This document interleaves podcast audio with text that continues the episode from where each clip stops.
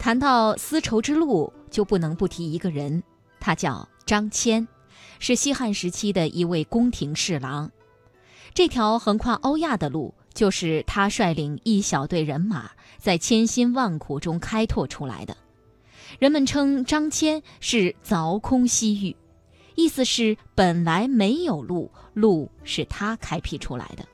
是张骞和他的探险队伍开启了中西方互相了解的大门。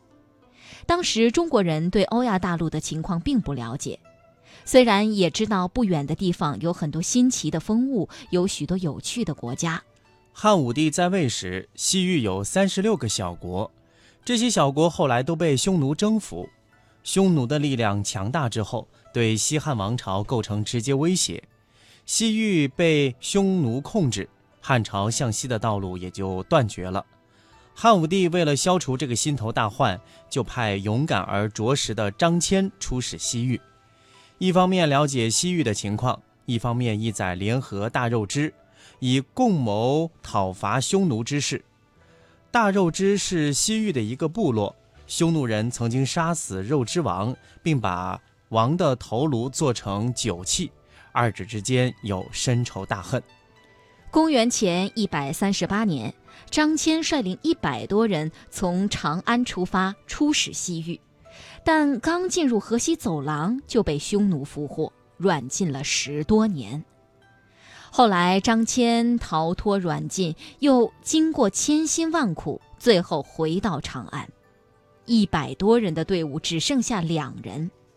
但张骞带回的有关西域的情况，却为却为汉朝的人打开了一扇新世界的大门。在汉武帝的宫廷当中，文武百官听张骞描述西域的情况，大开眼界。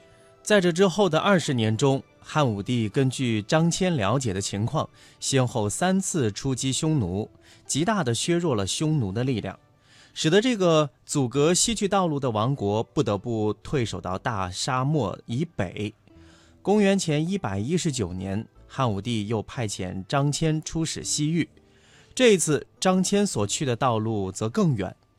张骞还派出副使分遣西域各国，他们到了西亚、南亚以及地中海地区，足迹遍及十多个国家。经过张骞两次出使西域，打通了通向西方的道路，汉武帝采取了一系列增强汉朝与西域联系的措施，鼓励汉朝人到西域经商。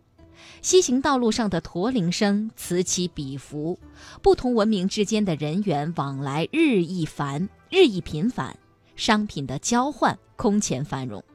中国和中亚、南亚、西亚，一直到欧洲的贸易往来真正建立了起来。